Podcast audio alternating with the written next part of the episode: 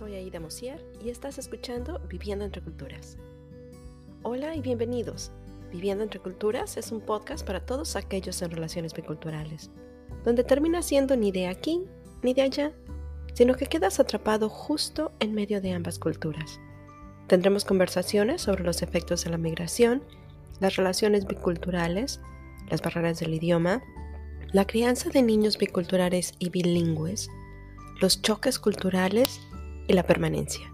Soy tu anfitriona, Aida Mosier, inmigrante, mexicana, coach de vida, mamá, profesional y lo más importante, ser humano, justo igual que tú. Quiero ayudarte a crear una cultura única en la que no solo encajes, sino en la que pertenezcas completamente.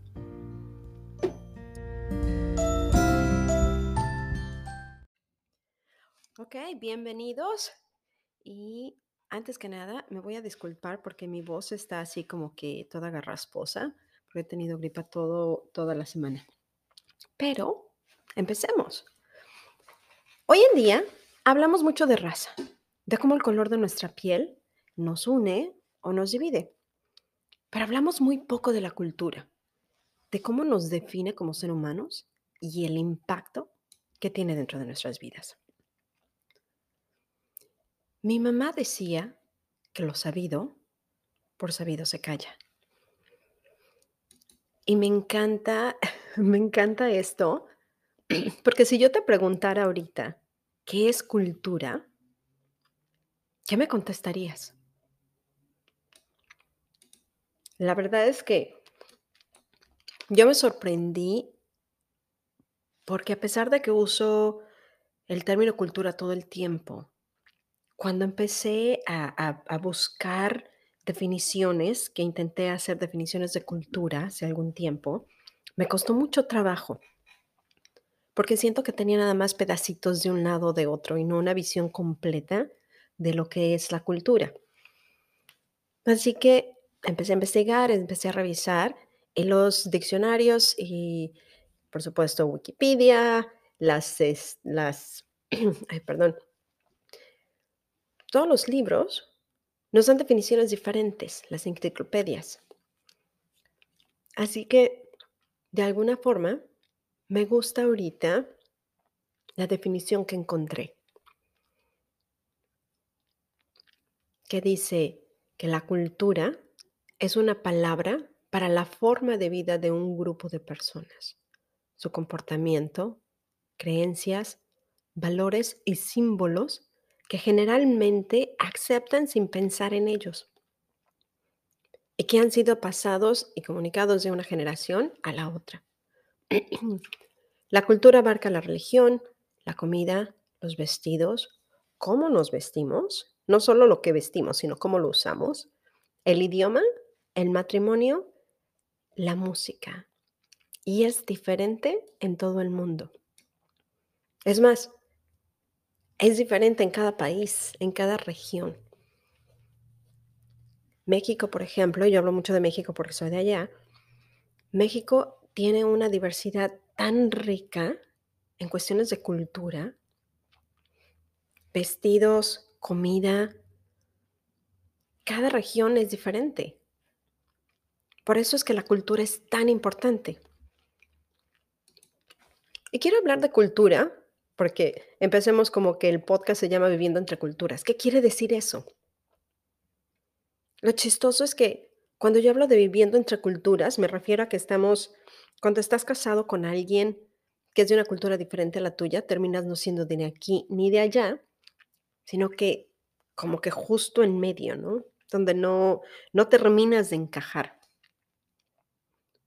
Pero si lo pensamos, Hoy en día, con la globalización y lo sencillo que es viajar, la mayoría de nosotros vivimos entre culturas. Tal vez no en tu hogar o no en tu matrimonio, pero sí en tus espacios donde trabajas, las tiendas, el cine, los restaurantes, las iglesias, tus amigos. Voltéate y dime si no conoces a alguien, honestamente, que sea de otra cultura.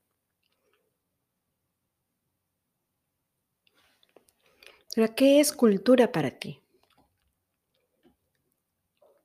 Si pensamos que la cultura abarca la religión, la comida, los vestidos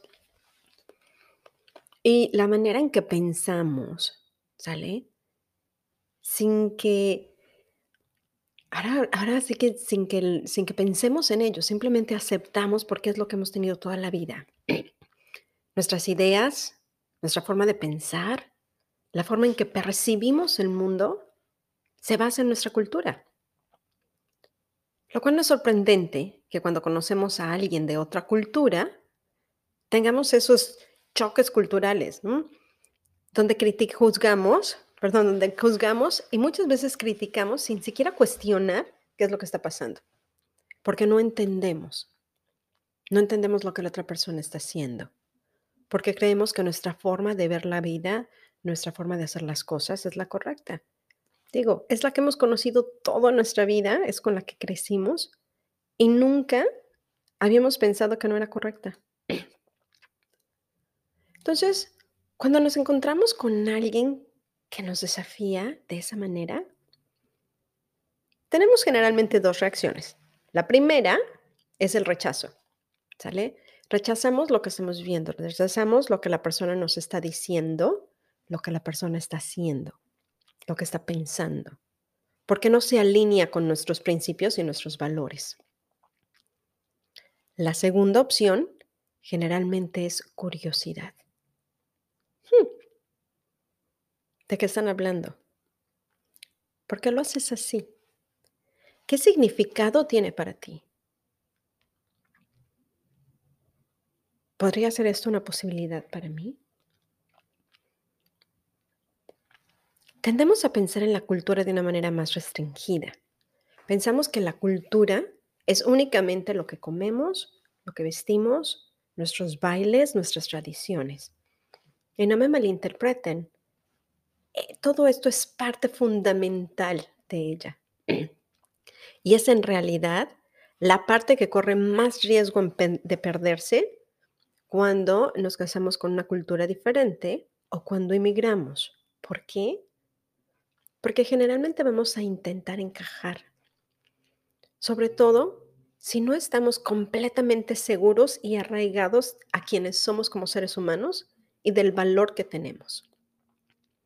Porque vamos a estar pendiente de lo que los otros estén pensando de nosotros o diciendo de nosotros. Si nos damos cuenta, hay muchísimos inmigrantes aquí en Estados Unidos, por lo menos mexicanos, cuyos hijos ya no hablan español. Por muchas razones. Y ojo, no las estoy juzgando. Las razones no son ni buenas ni malas. Simplemente hay razones por las que perdieron el idioma, que es una parte esencial y hermosísima de nuestra cultura. Perdemos nuestros coloridos conjuntos, nuestros coloridos trajes, esas hermosísimas blusas bordadas a mano, las cambiamos por sudaderas, las cambiamos por pantalones, las cambiamos por nuestros pants. Los zapatos, esos zapatos de Guanajuato de piel bien bonitos de tacón, los cambiamos por tenis, por nuestras botas de lluvia, incluso nuestras celebraciones. Por ejemplo, ¿cuánta gente conoces que no celebra el Día de los Muertos, pero celebra Halloween. Y esto muchas veces pasa porque nos sentimos fuera de nuestro espacio y que vamos contra el mundo. Y es mucho más fácil ceder que seguir peleando por ser quien soy. Porque a veces sentimos vergüenza, vergüenza de las diferencias culturales. Porque pensamos que algunas de nuestras tradiciones pudieran ser más ignorantes. O empezamos a cuestionarnos cómo encajan dentro de mi nueva vida. Una, una de esas tradiciones, por ejemplo, no sé si son tradiciones, pero aquí en mi familia, por lo menos en Veracruz, que es de donde yo soy, nadie come sandía en la noche. Porque sabemos que es pesadísima, ¿sale? Casi, casi mortal. Si comes en día, seguro te indigestas y amanecen con un dolor de estómago, no puedes dormir, horrible. ¿Sale? La familia de mi esposo aparentemente nunca se enteró de esto. Lo supe una noche de verano cuando me preguntó si quería una rebanada de sandía. Estábamos listos para irnos a la cama. Me enseña la rebanada, es una rebanada grandota, hermosísima, súper jugosa, estaba en el refrigerador. No solo era sandía, sino que además estaba fría. Lo vi con cara de, ¿me quieres matar? ¿Estás loco? ¿No sabes que no comes sandía en la noche? bueno, él se empezó a reír de mí y me dijo, ¿de qué estás hablando? Dije, ¿cómo que de qué estoy hablando? Todo el mundo sabe que no comes sandía en la noche. Me dijo, ok. Eso era lo que yo comía, eso era lo que mi mamá me daba todas las noches de verano antes de irme a dormir para refrescarme. Digo, así como para nosotros era lechita con lechita caliente con miel, la comida sandía en la noche, sandía fría. Cuestión cultural. Diferencias culturales. Verás, la cultura es mucho más amplia que los bailes, el idioma, la ropa, nuestras creencias. Y de las cosas más importantes que generalmente no vemos, la manera en que pensamos. Ahora, vayamos hacia el otro lado. Tenemos muchas cosas, cuando, cuando comparamos culturas, a veces es más fácil ver las diferencias, porque es lo que lo hace más grande, ¿no? Por ejemplo, volvemos mexicanos, nuestros bailables son hermosos. Nuestra comida con chile, que la mayor parte de los, de los extranjeros les hace daño. son las partes más difíciles, más, las partes que se notan más. Pero tenemos muchísimas cosas en común. Si tú piensas que dentro de tu relación, a pesar de que estás viviendo entre culturas, tienes muchísimas cosas en común, te pido que busques cuáles son. Porque son tantas que a veces ni siquiera la percibimos. Volvemos al, dicho de mi mamá, lo callado por callado, se, lo sabido por sabido se calla, perdón. Por ejemplo, yo les puedo decir que en mi matrimonio, a pesar de que somos de cultura diferente, ambos creemos en la igualdad de oportunidades, en el respeto mutuo, en la bondad, Creemos que somos una pareja. Eso quiere decir que los dos jalamos igual. Ninguno de los dos tiene más peso. Ninguna de nuestras opiniones pesa más. Cuando vamos a tomar una decisión que va a afectar a la familia completa, la platicamos, la analizamos y si envuelve dinero, los dos hacemos números y decidimos si nos conviene o no. Pero tenemos que estar de acuerdo.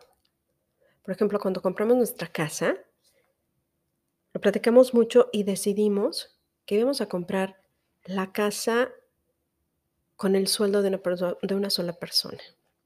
Le teníamos un, un límite de lo que podíamos pagar, porque dijimos, en ese entonces yo estaba embarazada y queríamos asegurarnos de que yo tuviera la posibilidad de quedarme en casa y seguir manteniendo nuestro nivel de vida una vez que naciera nuestro hijo. Pero cuando llegamos a la casa que tenemos, la verdad es que nos encantó. La casa es pequeña, pero el patio es enorme. Decíamos, híjole, aquí hay árboles, nuestro hijo puede jugar, se puede trepar a los árboles, puede correr. ¡Qué maravilla! Pero entonces vamos a tener que tomar una decisión. O era que yo no que los dos teníamos que trabajar o que él tenía que cambiarse de trabajo para que entonces pudiera hacer lo que hacíamos los dos. Eso implicaba para nosotros un cambio de una pequeña empresa a un trabajo corporativo donde él pasara muchísimas horas para poder asegurarnos que yo me quedara en casa. Al final de cuentas, cuando estuvimos viendo los pros y los contras, decidimos que dentro de nuestra cultura familiar, lo que nosotros queríamos empezar a formar, lo que queríamos darle a nuestro hijo, era más importante que él pudiera pasar tiempo con nuestro hijo. El mismo tiempo que iba yo a pasar con él. Así que decidimos que nos íbamos a quedar ambos trabajando en la compañía pequeña. Íbamos a tener que trabajar los dos, pero nos daba una flexibilidad enorme, porque muchas veces desde, digo, esto fue mucho antes de la pandemia, perdón, podíamos trabajar en casa si lo necesitábamos. Podíamos viajar con nuestro hijo. Podíamos tener tiempo con él. Y eso fue algo que tuvimos en común. Que no pensamos como cultura, pero es parte de nuestra cultura familiar. El problema es que muchas veces, cuando estamos en nuestra relación, vemos las diferencias y nos perdemos cuáles son las cosas que tenemos en común. Así que cuando eso pasa, es más fácil poder sobrellevarla si nos aferramos a las cosas que tenemos en común. Y por ejemplo, en el caso de la sandía, en lugar de pensar, ¿me quieres matar? Porque quieres que coma sandía en la noche, puedo pensar, hmm, yo sé que me quieres. Esto lo hacemos diferente. A ver, párate platícame. Pero porque sé que tenemos muchas cosas ya en común. Entonces, si nos agarramos esas cosas en común, es mucho más fácil que podamos prosperar como pareja. Porque las diferencias cada vez las vamos a ver menos. Aunque estén presentes, vamos a ver que tenemos tantísimas cosas en común que las diferencias no van a importar. A mí me gusta pensar en la cultura como las características de ciudad de, seguridad del carro. Han conducido uno de esos carros nuevos donde una de las cosas de seguridad es que te mantiene dentro de tu línea. El año pasado que fuimos de vacaciones y rentamos carro, me tocó por primera vez manejar uno de esos. No les voy a negar que el principio tenía yo ganas como que de matar el carro. Digo, no lo puedes matar, pero decía yo, ¿qué está pasando? Porque en el momento en que te empezabas a acercar hacia la línea, el carro me empujaba. Y sentía yo clarito cómo el volante se movía y cómo me estaba empujando. El carro que rentamos no era el, digamos que, de lo más lindo para hacer esto. Y entonces me empujaba de un lado para el otro, porque corregía de más y entonces me empujaba hacia la otra línea y sentía yo que iba, va y viene. Desde parezco borracha. Me costó trabajo entender qué estaba pasando, porque mi carro no hace eso. ¿Sale? Pero como mi carro no hace eso, decía yo, bueno, ¿qué es lo que está pasando? Y pienso que así es de alguna manera nuestra cultura, nuestra forma de pensar. Cuando vemos algo que se sale dentro de nuestras creencias, algo de nuestras costumbres, algo que está completamente fuera de nuestra periferia, es como si nos estuviéramos saliendo del carril y nuestra cultura nos corrige y nos dice, por ahí no es, ¡pop! regrésate. Si es un carro ya sea más nuevo, que ya, ya no sea la primera versión de, esta parte de seguridad, sino que sea la segunda o la tercera, lo va a hacer de una forma más delicada. Pero si es la primera versión, híjole, digo que te avienta de un lado a otro. Ahora, ¿qué pasa cuando estás en el carro y quieres cambiarte de carril? Conscientemente, ¿sale? Lo vas a hacer a propósito. Entonces, pones tu direccional y puedes ya sea quedarte en el carril, nada más pones la direccional y no te animas porque no ves un espacio lo suficientemente amplio para poder pasar. Y dices, no, me quedo, aquí me quedo, no me siento cómoda.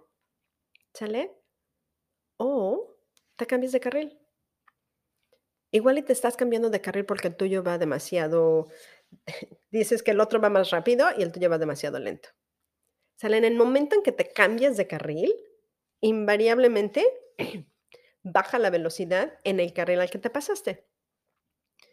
Y entonces puedes quedarte ahí atorado o puedes regresarte a tu carril igual, poniendo tu direccional. Ahora, ¿por qué hablo de esto? Porque de alguna manera lo estamos haciendo conscientemente.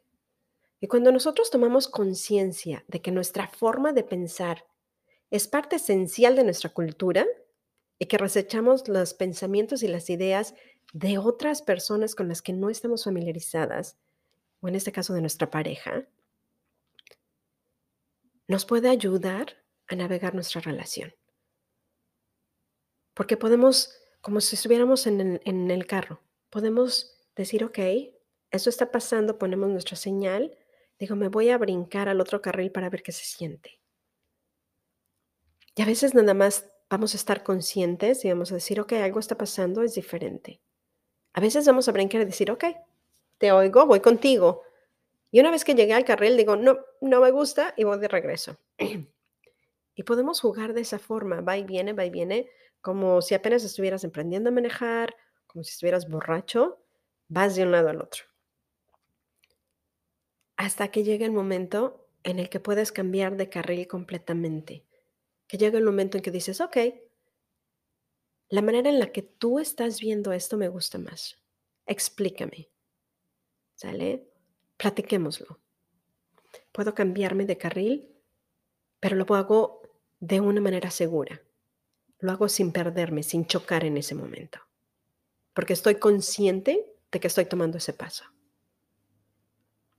La conciencia de las decisiones comunes que tomamos nos da la flexibilidad y el permiso para poder pasar esas líneas blancas y poder brincar de una cultura a la otra sin perdernos.